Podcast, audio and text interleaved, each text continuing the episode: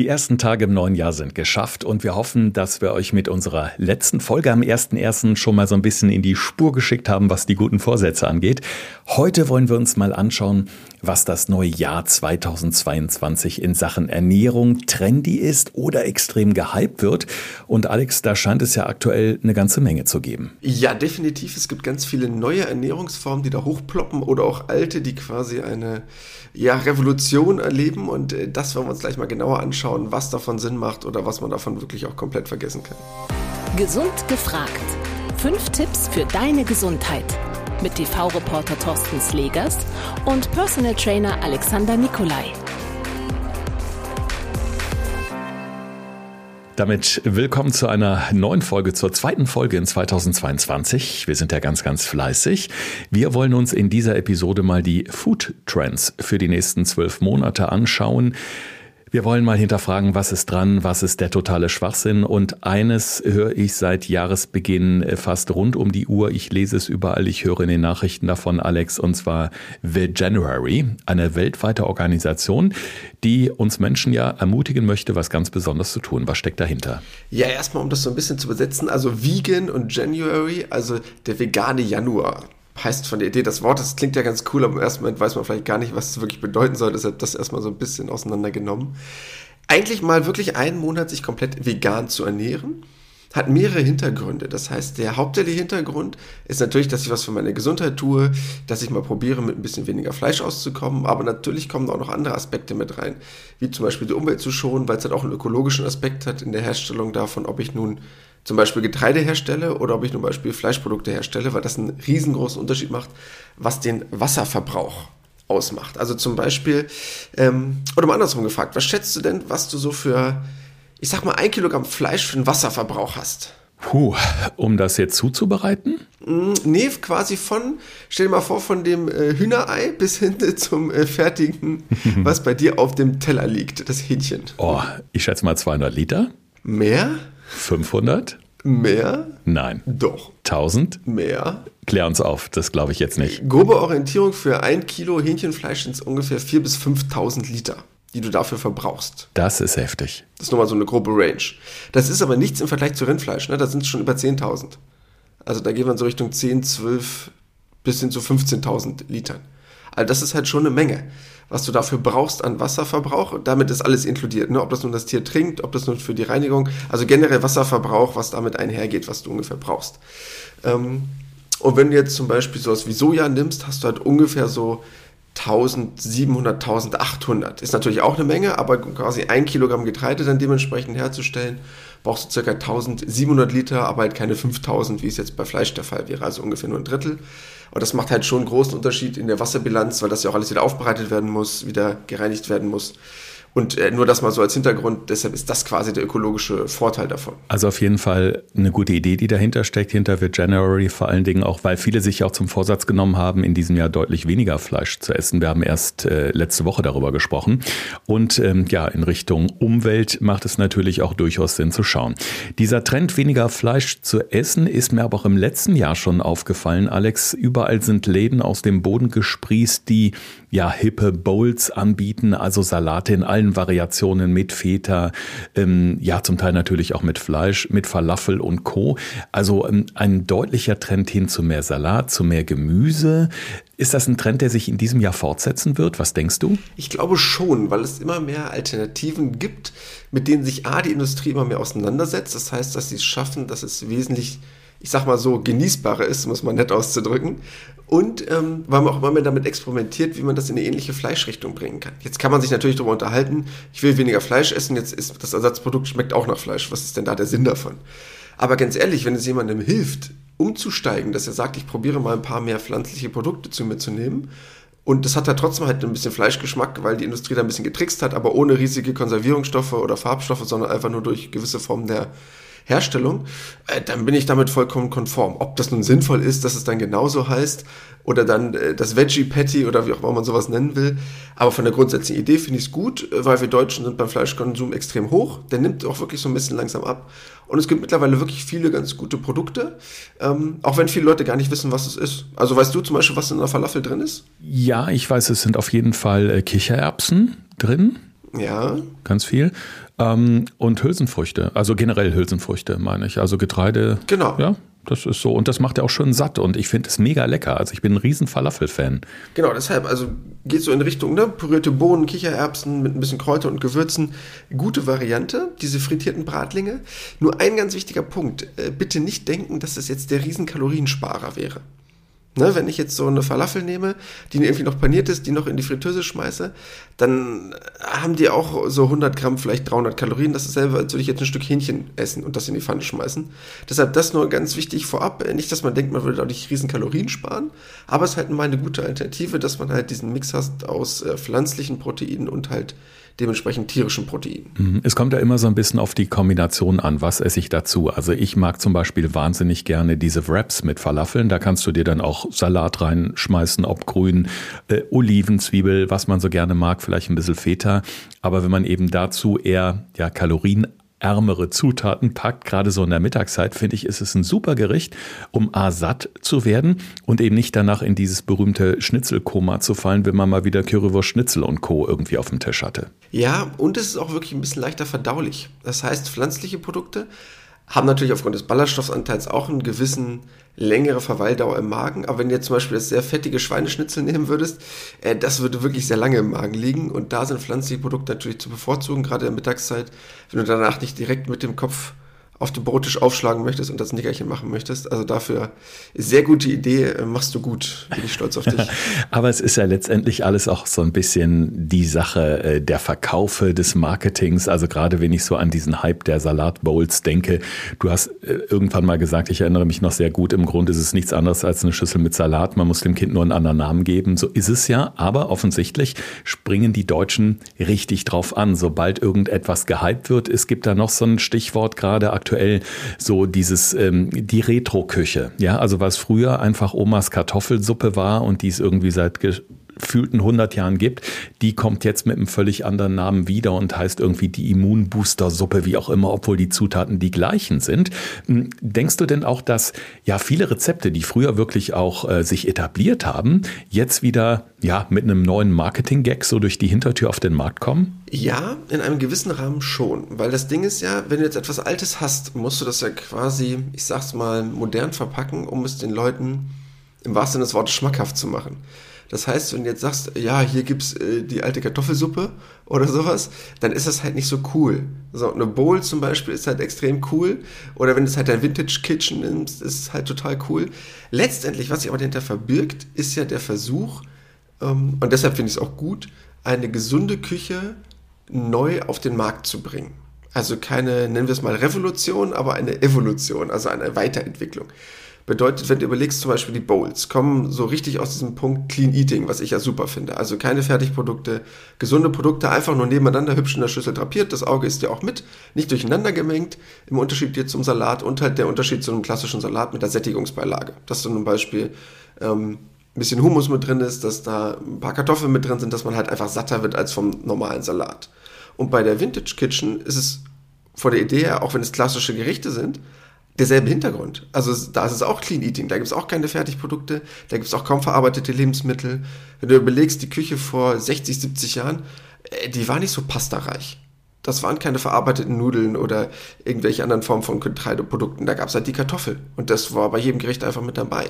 Deshalb, die Grundgedanken dahinter finde ich sehr gut, weil es eigentlich nur äh, ein bisschen hippere Variante ist von Gerichten, die einfach wiederkommen oder von Ideen, die sich einfach sehr gesund auch in der Idee anhören.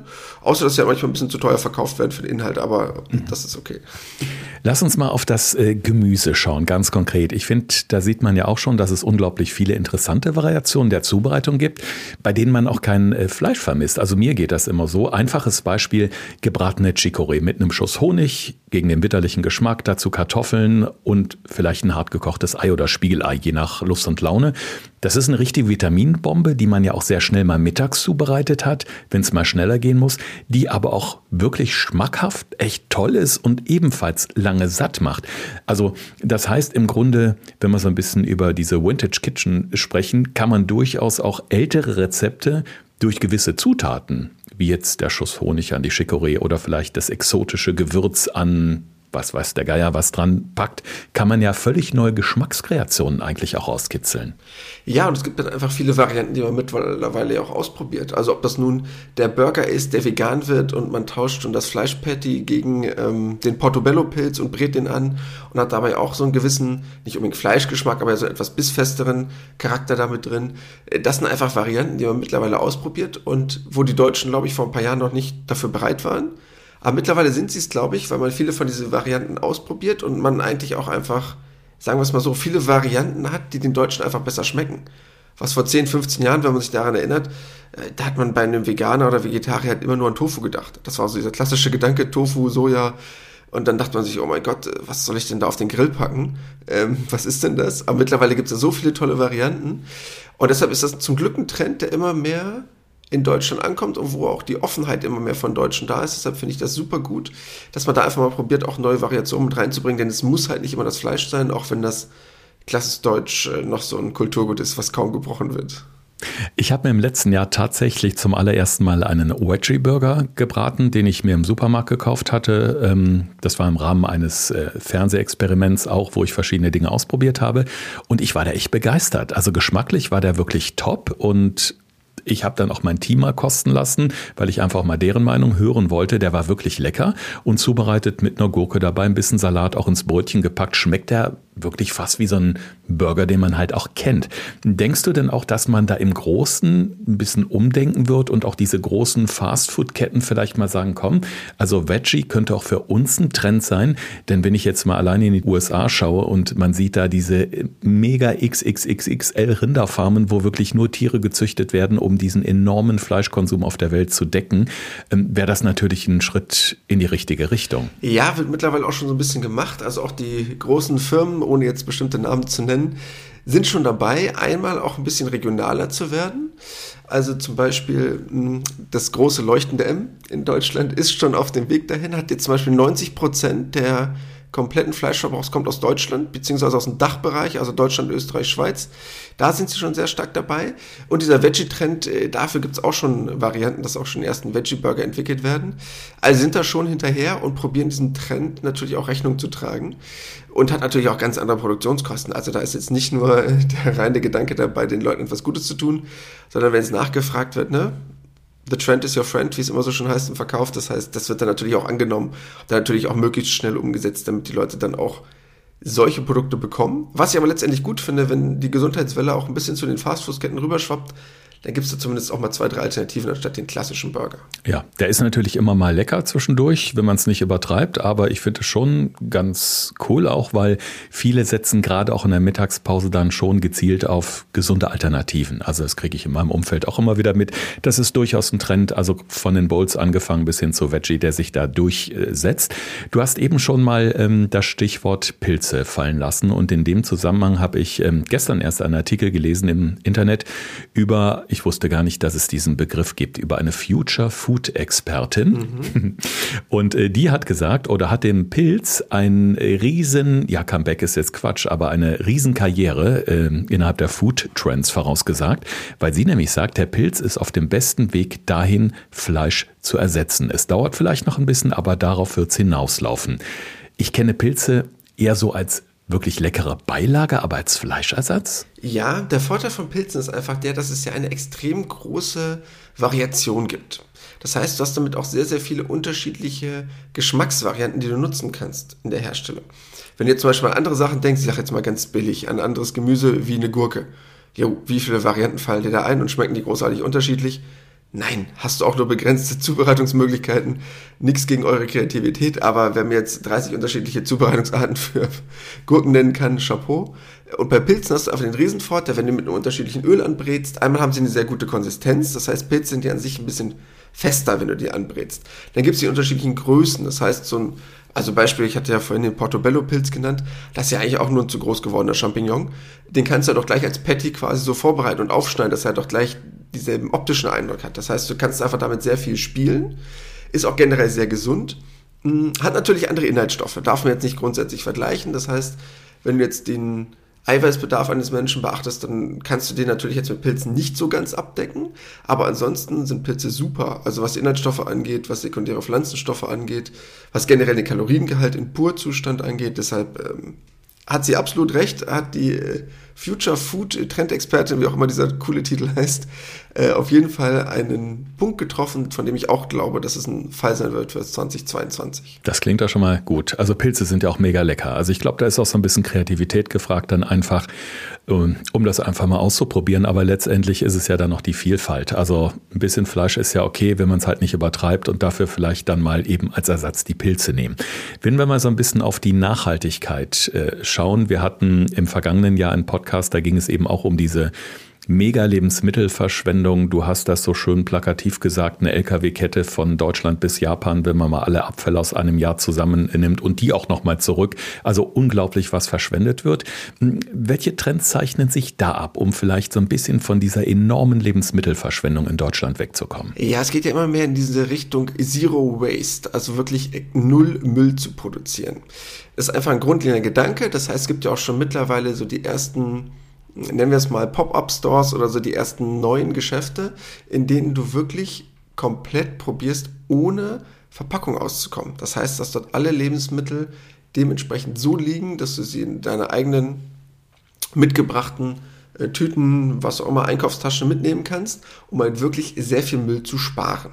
Ist eigentlich auch eine super Bewegung, weil sind wir mal ganz ehrlich, äh, das muss ja alles nicht immer so komplett voreingeschweißt sein. Natürlich ist das praktisch, so wie, man kennt ja diese ganzen Paprika-Verpackungen zum Beispiel. Ist da eine rote, eine grüne, eine gelbe drin, die ist eingeschweißt, aber ganz ehrlich, warum? Ich kann auch so von jedem eine nehmen und die in meinen Einkaufskorb packen. Ich glaube, das schaffe ich gerade noch so eben.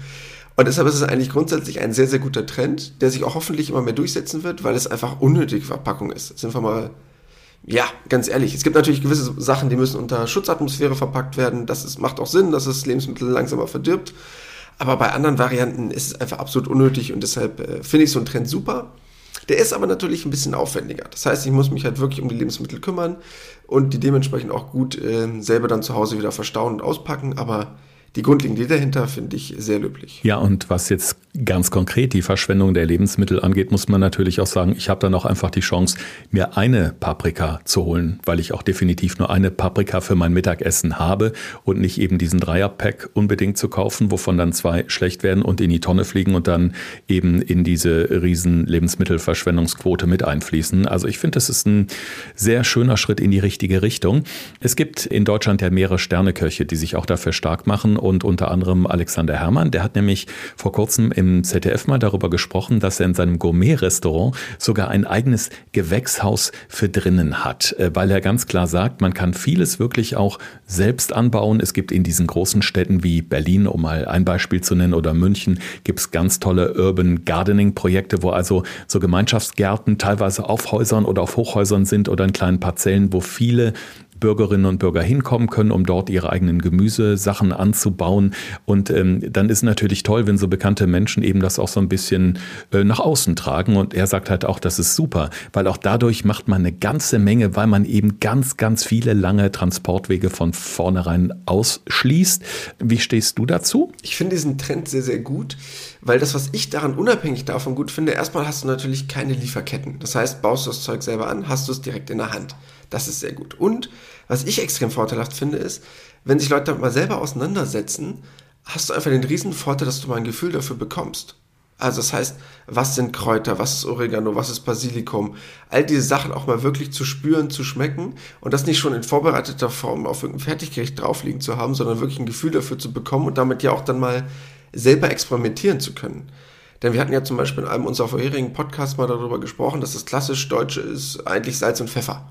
Aber es gibt ja noch so viel mehr Varianten, die man an Geschmacksaroma mit reinbringen kann. Und gerade wenn man dann mal anfängt mit Kräutern zu arbeiten, der Salzkonsum in Deutschland ist eh viel zu hoch, mal ein bisschen was Neues mit reinzubringen, finde ich das extrem gut, weil man dann auch mal wirklich was lernt. Und das finde ich immer sehr vorteilhaft, dass man nicht nur alles schon so fertig präsentiert bekommt, sondern mal ein Gefühl dafür bekommt, was habe ich da eigentlich und was kann ich damit eigentlich alles machen. Mhm. Gerade regional, saisonal ist ja auch bei uns im Podcast Gesund gefragt immer wieder Thema, weil kurze Transportwege, weil immer frisch, die Inhaltsstoffe gehen nicht verloren auf langen Transportwegen.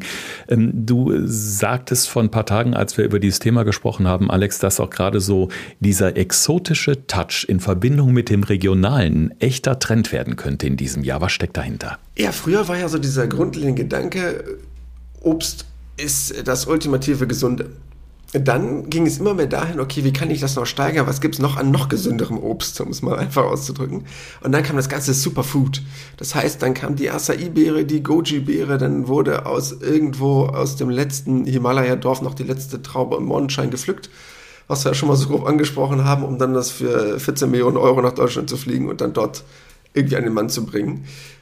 Und das ist einfach eine Sache, die sich jetzt auch im Laufe der Zeit ein bisschen anders entwickelt hat, weil man mittlerweile ja auch überlegt, auch im Sinne der Klimakrise, Klima generell zu verbessern, macht das Sinn, von irgendwo irgendwas ranzukarren, sondern kann man das vielleicht auch saisonal und regional selber lösen. Und deshalb gibt es mittlerweile einen interessanten neuen Trend, der mich ein bisschen hat schmunzeln lassen. Aber nennen wir es mal saisonales, regionales Superfood. Mhm. Und das ist eigentlich ein sehr lustiger Titel, worin sich aber eigentlich gar nichts Wildes verbirgt, denn das ist eigentlich nur, dass man sagt, okay, was gibt es denn in der Heimat, was ein Superfood ersetzen würde. Das heißt zum Beispiel einfach ganz billig gesagt Leinsamen anstatt Chiasamen, weil es eigentlich dasselbe ist. Oder mh, hm, schwarze Johannisbeeren oder Sanddorn anstatt einer Goji-Beere.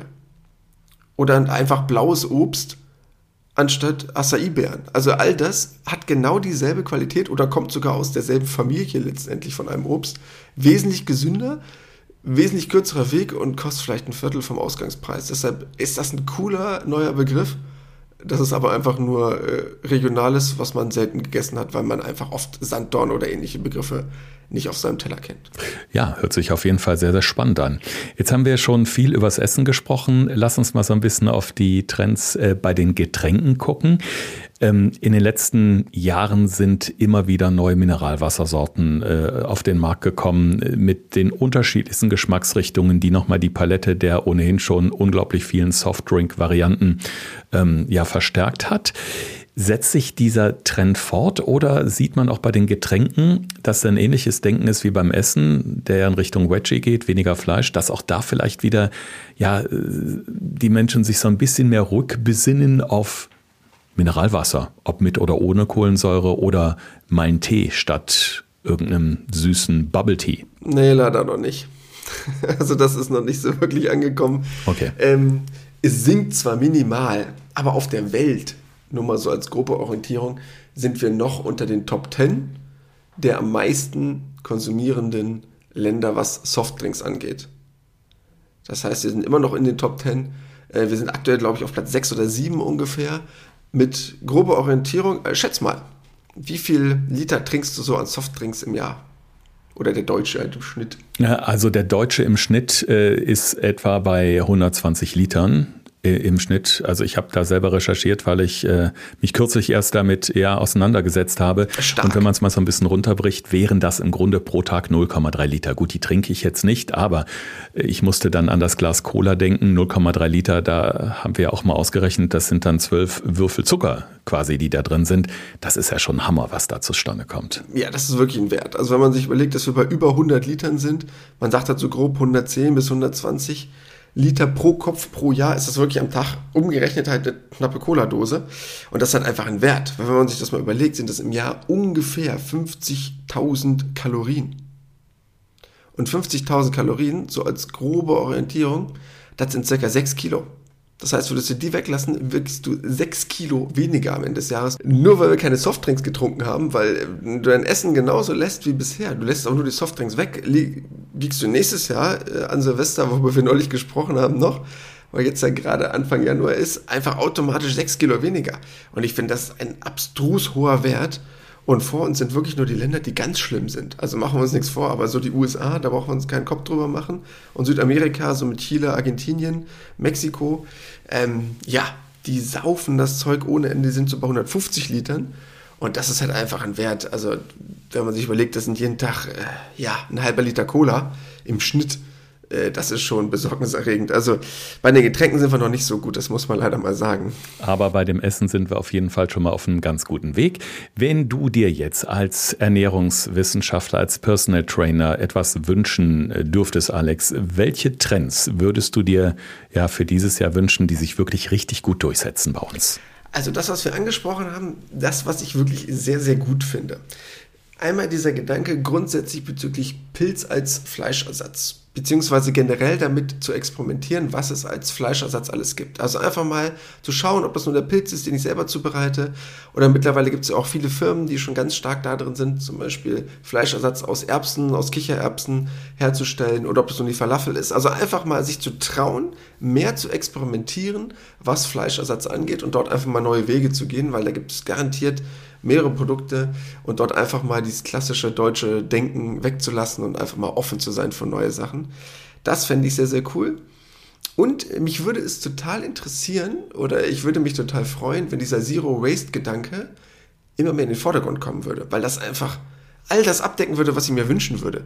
Das heißt, du hast ja automatisch frische Produkte, du hast automatisch Produkte, die einen relativ kurzen Anfahrtsweg haben müssen im optimalsten Falle. Das heißt, möglichst viel wirklich saisonal und regional, weil du jetzt ja dann bei Zero Waste ja auch dann keine großartigen Tiefkühlprodukte hast. Das heißt, du hast dann wirklich regionales Obst und Gemüse. Das würde mich total interessieren, wie das aussieht, wenn man das flächendeckend in Deutschland hätte, weil es einfach A super gesund ist und B auch noch äh, dementsprechend dem Klima zugutekommt. Und das würde mich wirklich interessieren, wenn sich das weiter ausbreitet, dieser Trend fortsetzt. Also diese beiden Sachen wären mir am wichtigsten. Die anderen Sachen sind oft, klingt jetzt ein bisschen gemein, ähm, ne, einfach den Zaun neu angestrichen und neu verkauft. Ist auch nicht schlimm, weil es auch eine gute Idee ist, aber das sind keine Sachen, die mir wichtig sind weil ob wir nun das Vintage Kitchen nennen oder Seasonal, Exotical, Regional Food oder so, äh, ja, klingt alles ganz cool, ist aber nicht so wirklich wichtig. Auf jeden Fall gibt's eine Menge Trends in diesem Jahr und ähm, wir wollen mal schauen. Also wir haben jetzt über viele der Trends gesprochen und möchten das jetzt in unserer Rubrik 5 Tipps für deine Gesundheit nochmal so ein bisschen zusammenfassen, damit ihr euch im Hinterkopf nochmal ablegen könnt, ähm, ja, was denn jetzt wirklich wichtig ist und worauf ihr, falls ihr auf einen dieser Trends aufspringen bringen möchtet, achten solltet. Thorsten fragt, Alexander antwortet.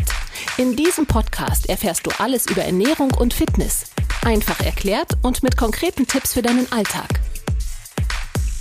Ja, Punkt Nummer eins, weil es gerade einer unserer letzten Punkte war, Thema Softdrinks.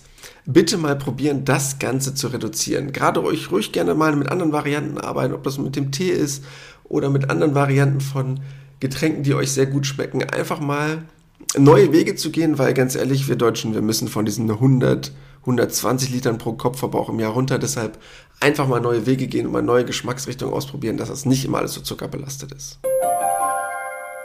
Punkt Nummer zwei, heimisches Superfood. Ich würde mich total freuen, beziehungsweise um es euch ein bisschen leichter zu machen, werde ich das einfach bei Instagram mit reinpacken in unser Reel, dass ihr mal seht, was es für heimisches Superfood gibt, auf das ihr mal zurückgreifen könnt. Also der Ersatz für die Acai-Beere, für die Goji-Beere, ohne da jetzt diesen Weg weitergehen zu müssen, da irgendwo aus äh, Übersee Sachen einzuführen nach Deutschland, die auch noch das Fünffache kosten. Also da würde ich gerne ein bisschen gegensteuern. Da werde ich euch auch mal was als kleinen Tipps mit an die Hand geben. Was ich ja so faszinierend finde eben beim regionalen Superfood, äh, erstmal muss ich sagen, ich freue mich ja mal, diesen Begriff Superfood aus deinem Mund zu hören. Alex, ich weiß, du hast diesen Begriff normalerweise. Ja, aber, aber, ich benutze ihn extra, weil es allen was ja, sagt. Ja, ja, so ist es. Das beispielsweise ja auch Sundown oder so Geschichten, die findet man ja auch, wenn man äh, irgendwo in die Natur rausgeht, in die deutschen Wälder, über die Felder läuft oder am Weges Wegesrand mal guckt. Also dieses Superfood wächst ja wirklich vor der Nase, nur wir erkennen es ja gar nicht. Meistens jedenfalls. Ja, und das klingt halt nicht so cool, ne? Also wenn ich dir jetzt eine Sanddorn irgendwie verkaufe oder äh, dunkle Beeren, ah, das ist halt einfach oldschool. Ne, wenn ich jetzt halt, wie gesagt, da eine schöne Geschichte drum spinne oder ein cooles Video dazu drehe, wie ich halt dann irgendwo im Himalaya da wilde Beeren pflücke, hat das halt ein cooleres Storytelling und das kann ich einfach geiler rüberbringen. Aber sind wir ganz ehrlich, ist dann einfach absolut unnötig. Und niemand auf dieser ganzen Welt braucht eine Goji, eine Acai-Beere, sonst was für eine komische Beere. Deshalb äh, würde ich mich freuen, wenn wir dem ein bisschen entgegenwirken können. Punkt Nummer drei: Fleischersatz. Ein ganz wichtiges Thema, weil ich glaube, dass wir Deutschen dem noch nicht so um sagen wir es mal so, so ganz offen gegenüber sind, weil so der klassische Grill und das Fleisch ist einfach noch so ein deutsches Kulturgut. Aber dort einfach mal neue Wege zu gehen, denn da gibt es ganz viele tolle Varianten, ob das nun fleischlose Patties sind, ob das nun Falafel ist, was wir vorhin angesprochen haben, aus Erbsen, aus Kichererbsen, aus verschiedenen Bohnen. Super Sache, sehr ballaststoffreich, auch hochproteinreich, deshalb äh, gute Variante, einfach mal sich trauen, neue Wege zu gehen. Punkt Nummer 4, der V-January machen wir ruhig mal einfach nur ein Vegetarian January draus. Muss ja nicht gleich vegan sein, aber zumindest möchte ich euch dazu ermutigen, mal fleischlose Varianten auszuprobieren und einfach mal zu schauen, was kann ich machen, ob das nun die Pilze sind, ob das nun zum Beispiel die Falafel ist oder andere Produkte, die einfach mal neue Wege versprechen und einfach mal mutig sein, neue Wege zu gehen. Und vielleicht findet ihr ja ein paar Varianten, dass man auch mal das Fleischlose ein bisschen nach vorne treiben kann, dass wir ein bisschen wegkommen, wir Deutschen, vom Fleischkonsum, denn der ist relativ hoch und dafür auch mal hochwertige andere Proteinquellen nutzen können, denn die gibt es auf pflanzlicher Basis definitiv auch. Vor allen Dingen, uns bleiben immerhin noch äh, drei Wochen ab jetzt, um das Ganze mal auszuprobieren. Und wir hatten das in der ersten Podcast-Folge dieses Jahr am 1.1. auch schon mal gesagt, was die guten Vorsätze angeht. Man muss ja nicht ganz radikal von jetzt auf gleich die Welt neu erfinden. Oft bringt es ja auch schon eine Menge, wenn man sich in seinem normalen Verhalten ein bisschen einschränkt oder minimal umstellt und sich so langsam vorarbeitet. Finde ich ganz wichtig, weil dann ist der Frust am Ende, wenn es nicht klappt, nicht ganz so groß. Und Punkt Nummer 5, mir ganz wichtig, ähm, glaubt nicht alles. Das heißt, es gibt ganz viele neue, tolle Trends, die erstmal sehr cool klingen. Ob das nun die Bowls sind, die schon seit Jahren ja irgendwie verkauft werden oder jetzt Vintage Kitchen. Ähm, einfach mal reingucken, was da wirklich auf dem Teller liegt, denn oft sind das einfach nur klassische Gerichte, die man jetzt probiert, unter dem neuen Namen teuer zu verkaufen. Und ähm, die Idee dahinter ist natürlich gut, weil sie beide aus dem Clean Eating kommen. Aber man kann viele von den Produkten für einen geringen Preis selber zubereiten. Und wenn ihr es extern kauft, äh, dann achtet dementsprechend auf Qualität. Das wäre mir ganz, ganz wichtig, denn nicht alle Trends, die einen super coolen Namen haben, sind auch dementsprechend super gesund. Alex, jetzt wollen wir natürlich auch mal auf unsere nächste Folge schauen. Ähm, wir äh, haben ja schon gesagt, also dieses Thema Abnehmen steht nach wie vor äh, ganz weit oben auf der Liste der Vorsätze in Deutschland. Da gibt es ja auch so eine jede Menge Mythen darum. Also muss man zwingend die Kalorien zählen, muss man es nicht. Und du hast gesagt, das ist so ein großes Thema. Da lohnt sogar eine eigene Podcast-Folge. Ja, genau, Thorsten. Das Thema passt nämlich perfekt in unsere jetzige Zeit. Das heißt, es gibt immer mehr Irrtümer oder auch Mythen darüber, wie muss ich abnehmen? Wie gehe ich das am besten an? Muss ich Kalorien zählen? Geht das auch ohne Kalorien zählen? Da gibt es eigentlich so zwei Lager, dass die einen sagen, ja, das muss ich unbedingt tracken und mir genau anschauen. Andere sagen, ach, das kann man auch so. Kalorien zählen macht gar keinen Sinn. Und das wollen wir uns auf jeden Fall mal genauer anschauen und das mal ein bisschen näher beleuchten, inwiefern das Sinn macht, die eine oder andere Variante und wenn ja, wie man das Ganze angehen sollte. Was mich in diesem Zusammenhang natürlich auch wahnsinnig interessiert, gerade in unserer digitalen Welt, es werden ja ohne Ende Apps angeboten, mit denen du scannen kannst, mit denen du oder händisch eben deine, deine Mahlzeiten eingeben kannst, wo dir automatisch die Kalorienanzahl rausgespuckt äh, werden. Ohne jetzt zu viel zu verraten, gibt es da auch Apps, die wirklich was taugen in der Hinsicht? Ja, definitiv gibt es da schon mehrere gute Apps die einfach sehr, sehr einfach einem das Leben erleichtern können. Das heißt, du kannst im Gegensatz zu früher, früher war es echt kompliziert und schwierig, da musstest du halt irgendwie in deinem Laptop da die ganzen Werte eintragen, dann vielleicht noch einen Taschenrechner benutzen, um dann die Kalorien auszuzählen. Und mittlerweile kann man mit einem Barcode-Scanner oder QR-Code schon sehr genau Lebensmittel analysieren, sind alle in Datenbanken drin, die werden direkt eingepflegt in der App und dann wird das direkt zusammengerechnet, bekommt auch einen Überblick über Kalorien, Fette, Kohlenhydrate. All das ist mittlerweile sehr, sehr einfach und ein super Tool und das will ich mir mal genauer anschauen, weil gerade jetzt ja die neuen Vorsätze kommen fürs Jahr 2022 und deshalb ein ganz wichtiger Punkt und ich freue mich darauf, wenn wir das mal uns ein bisschen näher betrachten. Spannend. Aber auch wenn die Apps immer genauer werden, bleibt ja letztendlich die Frage, brauchen wir diese ganze Zählerei überhaupt, um zum Ziel zu kommen? In diesem Sinne freuen wir uns sehr auf die nächste Woche. Wenn ihr wieder dabei seid, bleibt schön gesund und ja, schaltet nächste Woche wieder ein. Empfehlt uns gerne weiter auch in diesem Jahr. Äh, Im Übrigen sind wir auch bei Instagram zu finden als Podcast Gesund gefragt und nehmen da auch immer gerne eure Fragen oder Anregungen entgegen. Das war Gesund gefragt. Der Expertentalk mit Thorsten Slegers und Alexander Nikolai. Wenn es dir gefallen hat, abonniere gerne unseren Podcast und verpasse keine neue Folge mehr.